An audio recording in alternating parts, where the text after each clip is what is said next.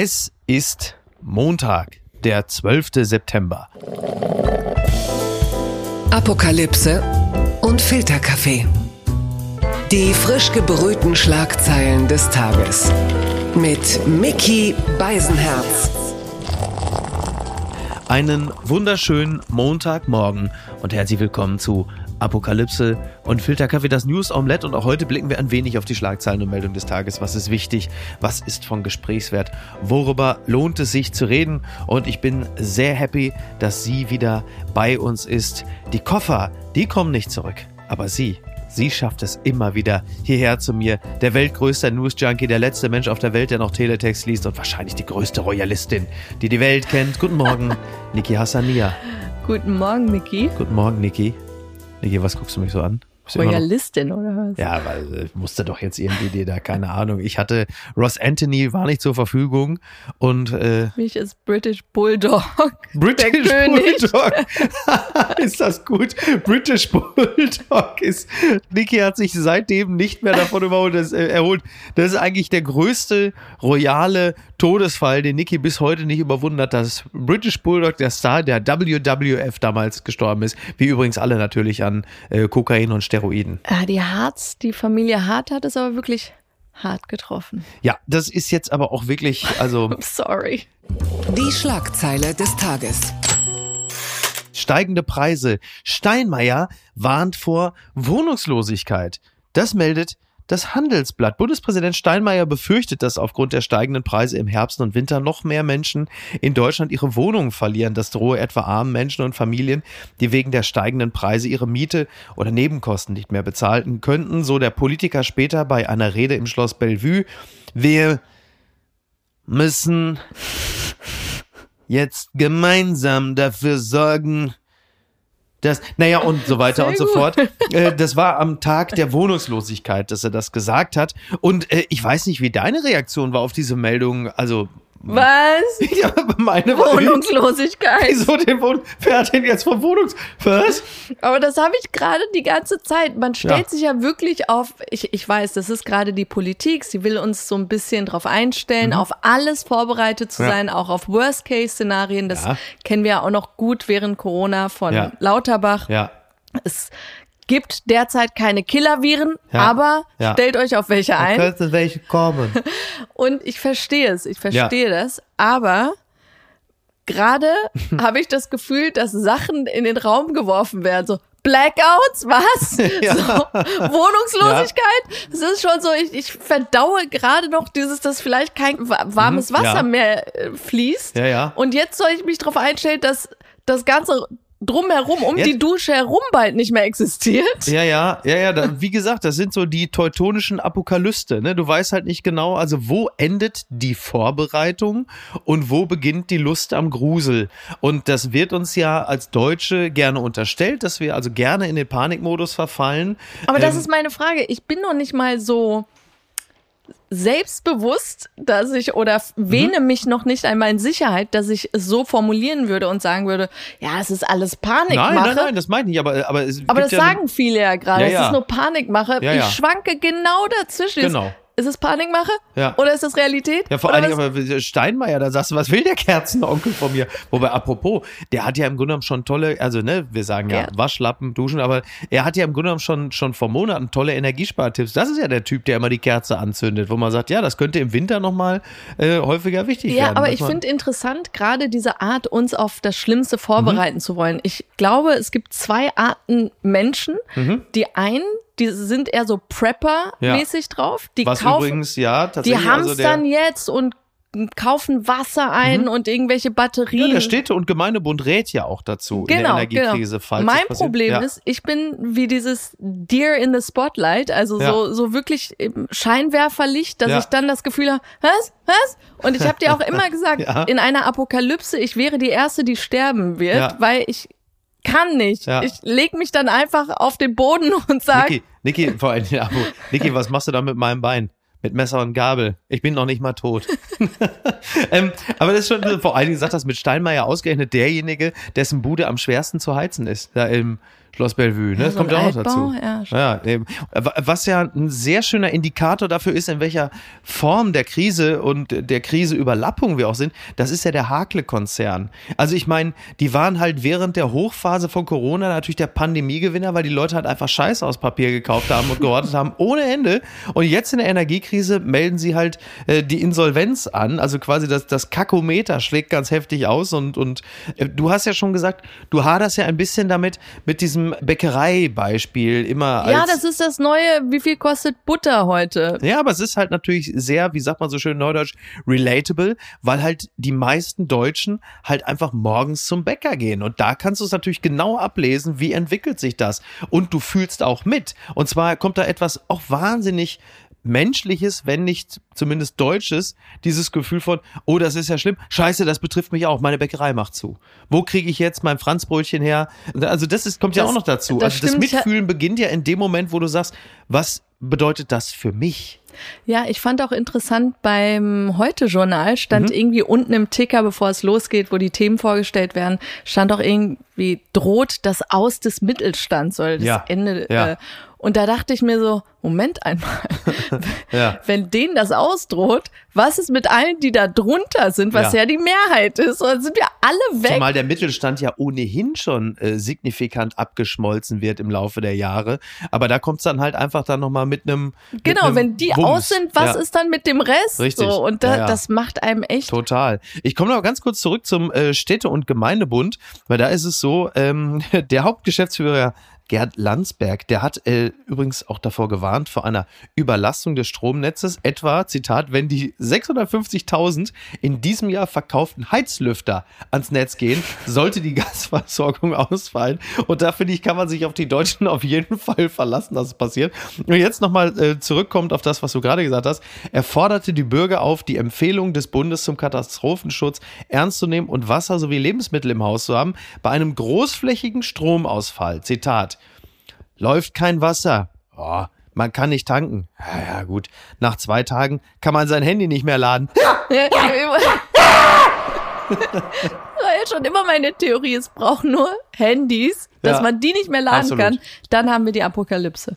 Es gibt sie noch. Die gute Nachricht. Gegenoffensive der Ukraine. Ist das die entscheidende Wende? Das fragt nicht nur die Berliner Morgenpost. Kiew meldet weitere Geländegewinne in der ostukrainischen Region Kharkiv. Moskau kündigt indes den Rückzug seiner Truppen aus Gebieten wie zum Beispiel Isium an. Ist das die Wende im Ukraine-Krieg? Bei einer Offensive im Nordosten haben Truppen zahlreiche Städte zurückerobert. Russen fliehen. Ja, mittlerweile wird das selber auch schon aus dem Süden gemeldet.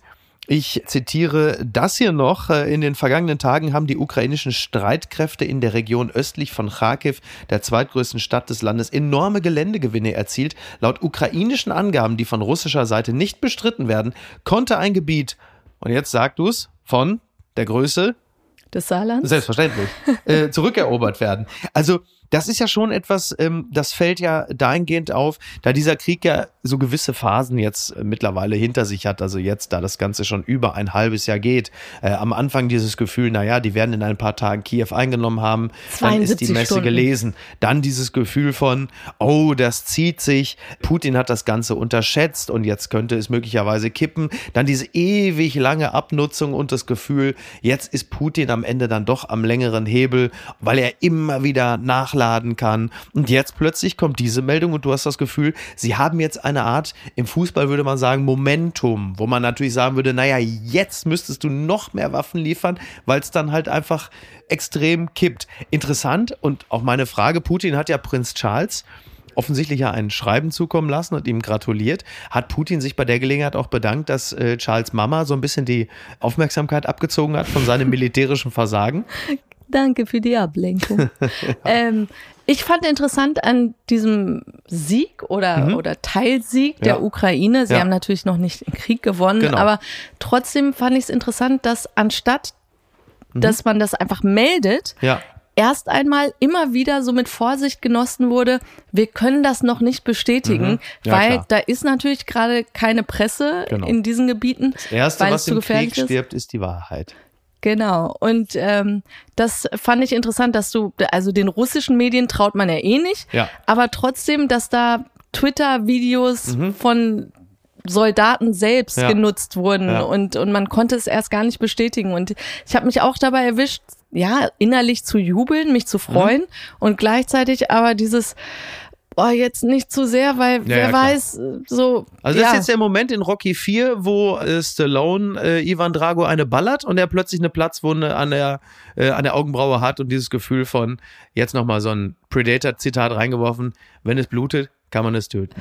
So, und das Aber so wie du sagst, im, im besten Fall würde man jetzt so agieren und sagen, ja, mehr Waffen und jetzt mhm. dieses Momentum ja, nutzen. Genau. Aber das war für mich auch gleichzeitig dieser Gedanke, vielleicht sagen die Russen oder Putin sagt mhm. dann jetzt, jetzt erst recht und haut da jetzt alles ja, ja. drauf. Das ist tatsächlich auch ein Gefühl, was ich auch hatte über die Freude hinweg, kam natürlich dann wieder die A-Frage, dieses Gefühl von, wann sagt er, okay, Jetzt, Lässt es ihn jetzt durchdrehen? Jetzt ist das dieser Moment? Genau. ja, ja, genau. Also das ist halt eben die Frage. Ansonsten stelle ich halt auch wieder mal fest, da wieder die äh, alltägliche Twitter-Kritik, dass es auch da wieder so, so extrem auffällig war, dass diese Situation einfach nicht genutzt wurde, um sich zu freuen für die Ukraine, sondern plötzlich trendeten ganz viele Namen, weil es dann doch auch wieder eine Gelegenheit war, Einzelpersonen abzusauen, die halt mit ihrer, ich setze jetzt ganz bewusst die Gänsefüßchen, mit ihrer Expertise so massiv falsch gelegen haben, wo du sagtest, okay, das ist auch so ein, auch wieder so, so ein typisches Sentiment dieser äh, Ich habe Recht, du hast Unrecht Plattform. Aber das beobachten wir ja in allen Talkshows gerade, ja, ja. wo Moderatorinnen und Moderatorinnen ihren Gästen, Politikern immer ein wo haben sie Fehler gemacht in ja, der Vergangenheit? Ja, und keine Frage, Fehler ja. müssen analysiert und daraus gelernt werden. Und trotzdem denkst du dir so, ja, können wir trotzdem jetzt in diesem Moment auf die Zukunft oder die Gegenwart uns konzentrieren und dann eine Fehleranalyse? Ich, ich würde gar nicht die Energie, also ich sehe das natürlich auch, aber ich würde gar nicht die Energie aufbringen, in dem Moment daran zu denken, jetzt muss ich nochmal ganz kurz Precht ein mitgeben oder so. Natürlich wäre es nicht verkehrt von manchen öffentlichen Figuren ab einem gewissen Zeitpunkt dann auch mal so offensiv, wie sie ihre Meinung vertreten haben, mit der sie falsch gelegen haben, vielleicht auch mal zu sagen, da habe ich einfach falsch gelegen, brichst du ja keinen Zacken aus der Krone. Schauen Sie. Es Schauen Sie, jetzt nichts es bringt dir jetzt nichts mehr, zurückzuschauen. das hat mich überrascht. William, Harry, Kate, Meghan. So reagiert die britische Presse auf das Comeback der Fab Four. Das schreibt der Spiegel. Der erste gemeinsame Auftritt der Prinzen William und Harry mit ihren Frauen seit über zwei Jahren sorgt in den Medien für analytische Exzesse. Auch Experten für Körpersprache müssen ran. Das Ganze hat Armin Himmelrath zusammengetragen. Ja, äh, man äh, kam ja zusammen am Samstagnachmittag mit Trauernden und Schaulustigen, kam man vor Schloss Windsor an. Bei einem Rundgang, einem sogenannten Walkabout, schauten sie sich Blumen und persönliche Botschaften an, die vor dem Anwesen niedergelegt worden waren, unterhielten sich mit etlichen der Untertanen an den Absperrungen. Und da wurde dann halt von der britischen Presse also so einiges beobachtet, zum Beispiel, dass William und Kate auf der einen Straßenseite entlang gingen und mit den Menschen sprachen, während Harry und Meghan die andere Straßenseite übernahmen. William sei wie ein Anführer aufgetreten, Harry wirkte nervöser und Harry und Meghan haben einander fast die ganze Zeit an der Hand gehalten. Das sind so Dinge, die da Da wurden ja auch noch die Fingerstellungen in diesem Händchenhalten analysiert. Ja, also total richtig. absurd. Ja. Und ich frage mich, deren Oma ist gerade gestorben. Ist. Was erwarten die Medien, dass diese zwei Brüder sich jetzt so kein abelmäßig abstechen ja. oder was ja. ich, oder anspucken. Ich, ich weiß nicht Zitiere was. Zitiere ich aber den großen Roger Whittaker. Charles und Gordon waren zwei Brüder. Sagen kennst du nicht Albany? Ist ein altes Schlagerlied. Sehr, sehr alt. Ja. Naja, wie auch immer, kann man vielleicht mal gut, packen wir in die Show Notes. Albany von Roger Whittaker. aber es ist schon, das ist schon interessant, zu welchen Exzessen man sich, du hast es gerade richtig gesagt, also zum Beispiel Megan und Harry Zitat, also das war, glaube ich, Daily Mail. Natürlich, wenn das Paar die Hände umfasst, sind es Harrys Finger, die sich nach unten bewegen, während Megans um seine Handfläche herumgelegt sind, wobei ihr Daumen sanft seine Hand streichelt. Was für ein Psycho hat das beobachtet? Wirklich, wirklich, also völlig, völlig absurd. Und äh, auch die Daily Mail-Reporterin Sarah Vine, die dreht also komplett durch. Die zitiert auch noch Neil Armstrong, also dass sie da wieder zusammen aufgetreten sind. Ein kleiner Schritt für einen Menschen, aber ein großer Sprung für die Menschheit. Und sie gerät dann endgültig in andere Sphären, Zitat, wie glücklich muss es unsere liebe verstorbene Königin gemacht haben, die dort oben auf ihrer Wolke saß, die Szene zu sehen, die sich unter ihr in Windsor Castle abspielte. Stellen Sie sich das vor. Archie und Baby Lilibet spielen mit George, Charlotte und Louis zusammen auf dem Gelände ihres alten Zuhauses. Wunderbar. Also das ist, ich möchte an dieser Stelle ja. nochmal erinnern, äh, die Steuerzahler in Großbritannien ja, kostet das Königshaus jährlich 92 Millionen an Steuergeldern. Ja. Und ich fand aber bei diesen ganzen, ich, ich war ja auch gerührt, ja, weil mhm. egal was die Queen getan hat, nicht getan hat. Kolonialisierung. War, ja, aber sie war einfach so ein Monolith irgendwie, das mhm. all die Jahre da war. Ja. Und ja. Ähm, deshalb ja, man hat das Gefühl, sie zu kennen, wobei ja. man rückblickend sagen muss, ihre größte Beliebtheitstat ist, mhm. dass sie sich nie geäußert hat. Sie hat einfach sie nichts hat nie gesagt. Ein Interview gegeben auch. Sie war auch nie ja. politisch großartig. Ja. Also da kannst du in ihren Klamotten irgendwie EU-Freundlichkeit reindeuten, aber sie hat trotzdem nichts gesagt ja, jemals. Stimmt. Sphinxartig schon fast, ne? Total. Und ähm, ich fand aber wirklich am, am absurdes oder absurd ist unfair, irgendwie auch rührend, als Prinz Ch König Charles, King Charles, ähm, seine Rede gehalten hat und dann immer von seiner Mutter als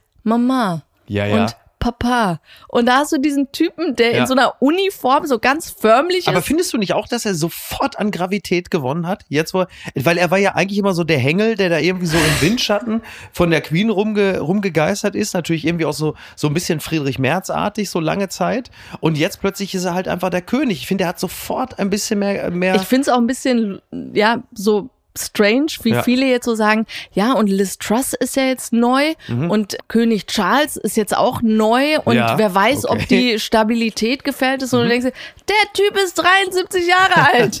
er hat seine Mama überall hin begleitet. Ja, ich glaube, der hat so ein bisschen Ahnung, wie das Weiß man eigentlich, wird. wie Arno Dübel reagiert hat, jetzt wo ein 73-Jähriger plötzlich dann noch in Lohn und Brot jetzt steht? Ähm, da gibt's, sag mal, du, du was Buckingham Palace, du, das ist ja irgendwie so Kielmäßig mach ich nicht, du. Ähm, weil du, weil du gerade sagst, es gibt ja dieses schöne Video, was man gesehen hat, als er da seine Rede halten wollte, dann geht er zu seinem Pult und dann sagt er so zu seinen Dienern, macht er so Wisch und so, ja, so ja. hier der Tisch, das Pult Recht muss frei arrogant. sein. Also völlig, ja, da siehst du natürlich dann übrigens auch, dass es halt einfach auch irgendwie dann ein dauergepampertes, großes Baby ist und da siehst du halt eben auch, wie es so im Buckingham Palace zugegangen ist in dieser Familie. Natürlich, denen wurde alles abgenommen. Ja, das merkst du. Übrigens, Aber es gab auch keine Liebe, das war der Ausgleich. Das ist ein bisschen blöd, ja, das stimmt natürlich. Ähm, interessant finde ich übrigens, die Frage war ja, wer kriegt jetzt eigentlich die Corgis, die, die Hunde der Queen? Ich habe gehört, Prince Andrew bekommt es. Macht ja irgendwie auch Sinn, so Hunde, ne? Und die fragen nicht nach dem Warum. Sie beurteilen dich nicht nach dem, was du getan hast. Sie lieben Und denk an die Teddybär-Sammlung. Das stimmt Passt natürlich. Ja, wobei, wenn da einmal einer der Corgis sich einen der Teddy schnappt und dann mal an dem da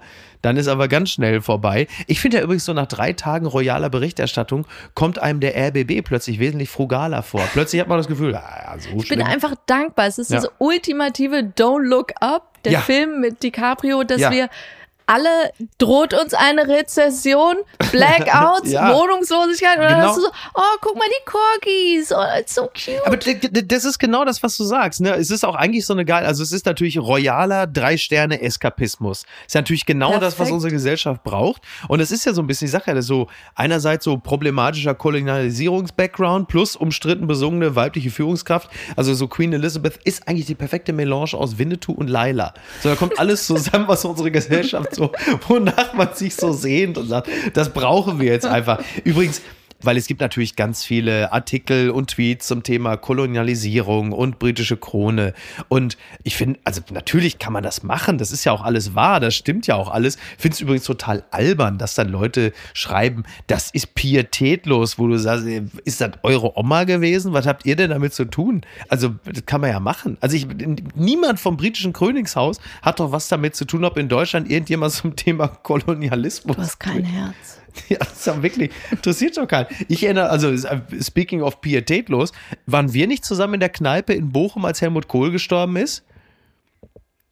Waren wir nicht zusammen in der Kneipe? Bist du dir da ganz sicher? Da waren wir in der Pinte in Bochum, ja. in der Kneipe. Und an dem Abend, als Helmut Kohl gestorben ist. War und ja? Ich glaube ja. Was war da? Der, ja, Helmut Kohl ist gestorben und dann sagte der Wirt, ich gebe eine Runde. Ich habe den Dicken gehasst. Entzauberte Scheinriesen. Es ist doch nur die Gleichstellung in der Süddeutschen Zeitung, da schreiben Boris Herrmann und Christoph Kopmann und berichten natürlich vom CDU-Parteitag, der am Wochenende war. Frauenquote, heftige Attacken gegen die Regierung und ein verpflichtendes Gesellschaftsjahr. Der Parteitag der Christdemokraten hat manches zu bieten. Vorschläge zur Lösung der akuten Krise aber bleiben Mangelware, ja, äh, die Grundwertekarte, ne, das Grundsatzprogramm für die 1001 Delegierten. Da ist ja so einiges hängen geblieben, eigentlich so von diesem CDU-Parteitag. Zum einen Christina Schröder, äh, die ja mal Bundesfrauenministerin war, die hat dann äh, eine Rede zum Thema Gleichstellung gehalten, dass sie das also ablehnt, Männer und Frauen gleichzustellen. Das sei also quasi Identitätspolitik äh, und mehr sogar äh, Planwirtschaft. Das fand ich dann äh, bemerkenswert. Dann natürlich die, die Rede paranoid. von. Ja, völlig. Ja, dann, dann die Rede natürlich dann von Merz mit den 58 Journalisten und Journalistinnen vom Öffentlich-Rechten. Wir werden uns doch eingehend mit ihnen beschäftigen. Also, das war so alles so dann Gendern, äh, ist völlig klar. Also, diese ganzen Themen. Also, für mich war das so ein bisschen so, als hätte man so die alten Drehbuchseiten der Lindenstraße 1987, wenn da irgendwie so Else Kling und Onkel Franz da so die, die in der Linoleum-Republik nochmal so richtig durchwischen. Das ist ja alles okay, das kann man ja alles machen, aber die Takes, das klang so wahnsinnig Es waren, voll. vor, es waren vor allem so simple Themen in Ja. dem Sinn, wo du so Stammtischmäßig, Ja, wo du genau. das, entweder habe ich mir gedacht, kennen sie ihr Publikum echt verdammt gut Mhm. und wissen, dass sie bei all dem Mist dann ein Hört, hört Ja, ja. Äh, Gejubel Ja. bekommt. Oder ja, sie unterschätzen die Intelligenz ihrer Wähler. Ja, Ich, Ich weiß auch nicht. Also sie, die Frage ist ja auch immer, reden wir jetzt hier von den Wählern oder reden wir jetzt von den Mitgliedern? Ne? Bei den Mitgliedern ist Merz ja sogar vielleicht noch relativ beliebt, bei den Wählern halt nur eben gar nicht, was spätestens bei der Wahl ein Problem werden könnte. Und dieses ja, Thema. aber dafür, dass er so beliebt ist, so mit der Frauenquote, das war ja jetzt keine hundertprozentige Zustimmung nein, dann. das war eine knappe Mehrheit. Er war ja auch immer dagegen. Er fühlte sich jetzt auch nur von der Frauenunion unter Genau. Druck gesetzt und Genau. hat den jetzt so, so einen Knochen hingeworfen. Exakt. Äh, Man hatte das Gefühl, als man sich dann am Ende für die Frauenquote ausgesprochen hat, am Ende hat man gar nicht sich für die Frauenquote, sondern sich eher für Merz ausgesprochen, weil sie wussten, wenn wir jetzt irgendwie alle gegen die Frauenquote sind, dann ist ja eins der Prestigeprojekte von Merz weg. Aber am Ende ging es ja wirklich vorrangig äh, gegens Gendern.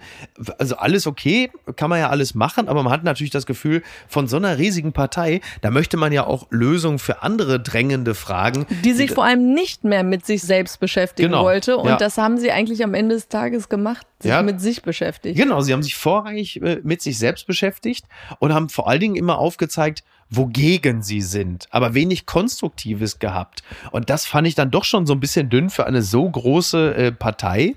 Und wie gesagt, äh, alles okay, aber du hast ja nicht wirklich das Gefühl, dass da jetzt Lösungsvorschläge gemacht wurden für elementare Themen der Gesellschaft. Also Wie fandest du Söders Auftritt?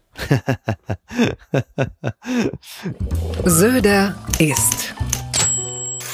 ein sehr spezieller Mensch. Das kann man mit Sicherheit schon mal sagen. Der Spiegel schreibt Crystal Met und umstrittener Hofreiter-Kommentar Söder sorgt für Empörung und Spott. Das schreibt der Spiegel. Für einen Fauxpas beim CDU-Parteitag erntet Markus Söder Spott von Gesundheitsminister Karl Lauterbach. CDU-Politiker zeigen sich zudem verärgert wegen Söders Frisurspruch über den grünen Anton Hofreiter. Ja, Söder war natürlich wieder, also voll dabei, hat natürlich mal, also äh, War on fire. war on fire, hat dann dann so ähm, hergezogen über Toni Hofreiter. Ich glaube, Anton Hofreiter erst dann, schauen Sie, dass er für die Bundeswehr ist, wenn er sich endlich einen ordentlichen militärischen Haarschnitt zulegt. Und das ist halt einfach alles so, so, Lokism. so oll. Das ist so, ja, vor allem so oll, ne? Das ist vor allen Dingen ordentlicher Haarschnitt. Der ausgerechnet Söder, äh, der ja nun wirklich aussieht. Was wie- hast du gegen seinen Haarsch? wie so ein, wie so ein äh, Elfjähriger, der das erste Mal mit Studioline experimentiert. Also wenn wir schon bei. Lokismen sind, wo, wo Söder übrigens recht hatte, war, als er über die Bundeswehr gesprochen hat, da sagte er so sinngemäß, dass man bei den Grünen lange Zeit die Tendenz hatte, äh, die Bundeswehr auszupfeifen und niederzumachen. Und das stimmt, da hat er natürlich wirklich recht. Das war lange so. Da war natürlich der perfide Plan der CDU, äh, die Bundeswehr von innen heraus zu zersetzen, natürlich wesentlich schlauer angelegt. Aber weil das ja gerade schon die Titelzeile war, äh, was ja wirklich hängen geblieben ist, das war zum Thema äh, Legalisierung Cannabis. Und da sagte dann Söder, schauen Sie, die Bundesregierung, die haben das vor, die wollen uns das Kokain freigeben und Crystal Meth. Und er war natürlich total, fand sich also wahnsinnig smart. Crystal Matt war natürlich klar der Lacher des Wochenendes, wenn der Mad Max der Union da einen raushaut. Die Frage, die man sich ja bei ihm immer stellt, ist, ob das womöglich sogar auch noch Absicht war. Weil, Nein, ich, ich weiß nicht, weil Söder so ist ja viele Menschen in Deutschland haben Probleme, das TH richtig auszusprechen. Ja. Aber er ist ja wirklich schlau und der weiß halt. Aber bei ihm hat man wirklich das Gefühl, es ist am Ende egal. Hauptsache, es wird irgendwie, er ist quasi die Sau, die sich selbst durchs Dorf treibt. Ja. Und er, er lädt ja auch immer wieder dazu ein, wo wir gerade über Söder sprechen. Er sagte dann ja, oder nicht, also der hatte ja am Wochenende auch so zwei, drei Posts zum Thema Queen. Also es gibt nur einen, der in der bayerischen Staatskanzlei ein Foto macht, wo die Queen dann auf einem Riesenbild ist, wo du, wo das ganze Bild sagt, Schauen Sie, die Queen war wunderbar. Sie hat hervorragend unter mir gedient. So. Ja, ich habe ich hab mich nur gewundert, für wen macht er das? Ja. Vermutet er so viele Royalisten unter den Deutschen, dass, dass er dann mehr Stimmen bekommt? Ich, Weil er macht sich doch wirklich lächerlich. Ne, er hat ja auch ein Bild gepostet von sich und Prince Charles aus dem Jahr 2019. Das haben ja ganz viele und, jetzt so gemacht. So ja, Begegnungen auch mit der Queen. Ja, so, Moment, Moment. Aber er hat auf dem Bild als allererstes erstmal Camilla weggeschnitten und seine eigene Frau Frau. Nein. Nur er und Charles. Und Charles guckt das so ein bisschen träge. Und wenn du das ganze Bild aufziehst, sieht es auch viel mehr aus, als würde Charles sagen, wer ist der Typ? Der Am Ende und, ist einfach kompletter Photoshop gewesen. Natürlich. Und, und äh, Söder hat über das Bild auch geschrieben, Long live the King. Und man denkt sich, ja, ist ja okay, aber was wünschst du Charles? Ne? Bitte empören Sie sich jetzt. Wahl in Schweden. Rechtspopulisten erzielen Rekordergebnis. Sozialdemokraten bleiben stärkste Kraft. Das berichtet das Redaktionsnetzwerk Deutschland. Die Schweden haben am Sonntag ein neues Parlament gewählt. Erste Hochrechnungen sehen die Sozialdemokraten um Ministerpräsidentin Magdalena Andersson mit 29,3 Prozent als stärkste Kraft. Ein Rekordergebnis erzielten die rechtspopulistischen Schwedendemokraten mit 20,5 Prozent. Also was man schon mal erwähnt haben muss, ist, wie sehr die geklettert sind seit 2000. 2010, die halt also lange, lange als inakzeptable Rechtsextremisten gegolten haben, haben mächtig aufgebaut seit 2010. Ich habe gesagt, 2010 5,7 Prozent, 12,9 Prozent 2014, 17,5 Prozent 2018. Naja, und jetzt sind es dann schon über 20. Und Themen sind für die grassierende Bandenkriminalität und stark gestiegene Energiepreise. Und ich möchte ja jetzt nicht sagen, aber also diese Themen gibt es in Deutschland auch und weniger wird es nicht werden. Mal gucken, ob sich das ja bei der Niedersachsenwahl schon niederschlägt, wobei ich nicht weiß, wie es mit Bandenkriminalität in Hannover aussieht, wenn wir jetzt mal von Schröder, also von Schröder, Maschmeyer und den Scorpions absehen. Ja, ich fand interessant im Zusammenhang mit der Gangkriminalität eben, dass, ähm, dass sie ein Problem mit verstärkter Waffengewalt mhm. haben. Mhm. Oh ja. Und was wohl auch zurückzuführen ist auf fehlgeschlagene Integration von Menschen mit Migrationshintergrund. Ja. Und das finde ich echt schade. Und ich habe dir es ja auch immer erzählt. Bei den Dänen ist das ja schon so. Die Dänen haben das ja schon lange. Ne? Also die dänischen Sozialdemokraten sind dann eine, fahren eine ganz harte Linie. Die Schweden waren ja eigentlich immer, da kommt immer der Begriff Bullabü. Ah, ja. Ja, ja aber ich, ich finde eben bei sowas selbst mit Migrationshintergrund fand Was? ich. Das hast du mir nicht erzählt. fand ich immer interessant jetzt auch rückblickend, wann immer jemand mit Migrationshintergrund irgendwas verbrochen hatte, war mein erster Instinkt so dieses, er ruiniert es für den Rest von ja, uns. Ja, und, ja. und das finde ich so, so schade, weil natürlich mehrheitlich sind alle gut integriert und ja. trotzdem zwei machen es für den Rest komplett kaputt und, ja. und das, ja, dann zu sehen, dass die jetzt so viele Stimmen kriegen, aufgrund dessen, dass irgendwelche Familien auf Kinderspielplätzen versehentlich im Kugelhagel angeschossen ja, werden, Wahnsinn, wo ihr denkst, und das in Schweden, ja, das passt null zu unserem sauber Schweden-Bild und ähm, ich finde es auch irre, dass diese Partei, wie heißen sie, Schweden-Demokraten ja. heißen, weil man mit Demokraten ja wirklich wirklich immer Ja. was Schönes verbindet. Und das fand ich sehr irritierend, als dann Friedrich. Merz vielleicht nicht unbedingt, aber ja. Ja, absolut, total, total. Moment mal, Niki. Migrationshintergrund? Ich dachte mal, du kommst aus Bayreuth und jetzt lese ich da Beirut. Gewinner des Tages. Ist Hans Zimmer. Er wird 65 Jahre alt. Heute die Rheinische Post schreibt, König der Löwen, Dune, Inception, Hollywood-Filmkomponist Hans Zimmer wird 65, in Frankfurt geboren, in Hollywood zum Star geworden. Hans Zimmer ist der vielleicht größte lebende Filmkomponist und der Mann hinter der Leinwandmusik. In einem besonderen Moment aber stand er vor der Kamera. Ja, es ist ja wirklich unglaublich. Also äh, 1988 gelang ihm mit Rain Man der Durchbruch. Du, du bist ja, du bist ja wirklich Fan. Du hast, du hast ihn ja sogar schon live erlebt. Großartig. Liebe Grüße an Julia Friese, die mich mitgenommen hat zum Konzert. Es war Liebe wundervoll. Grüße. Toller Roman übrigens, äh, Mutter, gerade eben rausgekommen. Oh ja. Lohnt sich sehr. Und was ich bei Hans Zimmer, mit dem ich mich nicht so eigentlich befasst habe wie du, äh, wirklich bemerkenswert finde, ist, also er hat ja unter anderem den Oscar bekommen, 1994 für König der Löwen. Er hat auch den Soundtrack gemacht für zum Beispiel Besser geht's nicht oder Gladiator. Fünf Oscars hat er uns geholt. Wirklich Deutschlands bester Export. Finde Ja, ich wirklich. wirklich. Wahnsinn. Was Ein ich Genie. wirklich interessant finde, ist, dass er ja sowohl für äh, also richtig Hollywood, Hollywood die Soundtracks gemacht hat, hat eben König der Löwen, also Disney. Er hat aber zum Beispiel auch für Guy Ritchie Sherlock Holmes gemacht, aber halt eben auch für diverse Filme von Christopher Nolan, Inception oder Dunkirk. Und dann hat er aber zum Beispiel auch die Musik gemacht für Dune.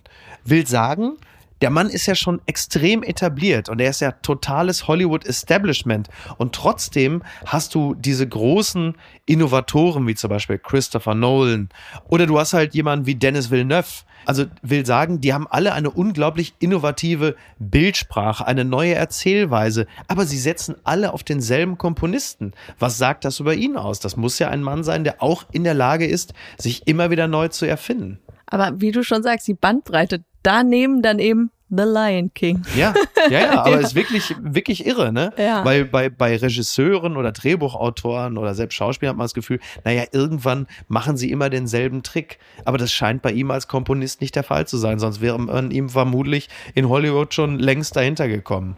Naja, so Happy oder so. Birthday. Happy Birthday. Was ist denn da schiefgelaufen? Nosferatu-Spinne. Das muss man anders lesen. Nosferatu-Spinne breitet sich in Deutschland aus. Das berichtet die Watz. Die Nosferatu-Spinne wird inzwischen auch aus Niedersachsen gemeldet. Sie ist recht groß, haarig und hat lange Beine. Die Nosferatu-Spinne, die eigentlich aus dem Süden stammt, wird in immer mehr deutschen Regionen gesichtet. Eines muss man zu dem Tierchen wissen. Ähm, Moment mal. Groß, haarig, lange Beine, giftig. Das bist doch du als Spinne. das ist doch wirklich unglaublich. Ähm, na, es ist so, sie kommt eigentlich aus dem Mittelmeerraum, aber sie wurde dann irgendwann so als eine Art Mitbringsel, hat sie sich dann auch hier durchgesetzt. Toll, freuen wir uns alle sehr. Äh, ich zitiere, eine übermäßige Angst vor der Spinne muss man laut NABU nicht haben, auch wenn sie wie alle Spinnen Gift einsetze, um ihre Beute zu betäuben. Zwar könne sie anders als die meisten in Deutschland lebenden Spinnenarten mit ihren Beißwerkzeugen die menschliche Haut durchdringen, aber der Biss sei bei Menschen in der Regel mit einem Bienen- oder Wespenstich zu vergleichen. Was? Das finde ich schon Oh schlimm. nein, das ist doch wirklich. Ich finde die. Relation, klar, wenn du davon ausgehst, dass du Ja. nach einem Spinnenmist stirbst, Ja. ist so ein, so ein Wespenstich okay. Ja. Aber ich dachte nur so, was? Ja, vor allem die Nosferatu-Spinne äh, heißt wohl so, weil sie irgendwie eine Zeichnung auf dem Rücken hat, die an äh, Nosferatu erinnert. Äh, das ist ja auch die Rolle, die Klaus Kinski gespielt. Der stellt mir gerade vor, seine Tierwelt. Maya, oh nein, die Nosferatu-Spinne. Die ist mir jetzt im Moment gekommen, wo ich dir die Fresse hau, du. Leg mich doch am Arsch, du. Weil du kennst mich, ich habe ja echt Angst vor Spinnen und Schlangen und hasse solchen. Aber Spinnen. wenn sie irgendwo in der Ecke sind, sind sie ja nicht schlimm. Es ist bei diesen Tieren immer nur die Bewegung, wie Ja, sie sich ja. bewegen. Das Ja, ist so richtig ja. so Ja, ja, total. Ja. unerträglich. Leg mich doch am Arsch. Ich dachte, du wärst längst tot. Monsterhai zurück in den Ozean. Beweist dieser Unterwasserscan die Rückkehr des Megalodon? Eine Seite namens news.de. Streift der prähistorische Monsterhai Megalodon tatsächlich noch immer durch unsere Ozeane? Der Scan eines Unterwasserbewegungsdetektors soll seine Rückkehr in die Weltmeere beweisen. Er gilt als eines der mächtigsten Raubtiere der Welt. Und? Ist es die Rückkehr des Megalodon? Nein.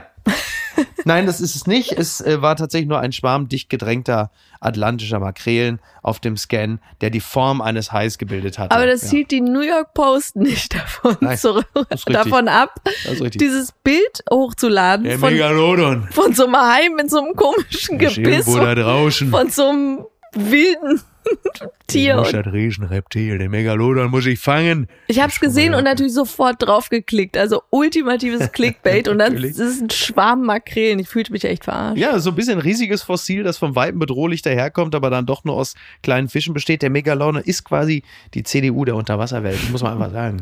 Und was schreibt eigentlich die Bild? Post von Wagner. Juhu!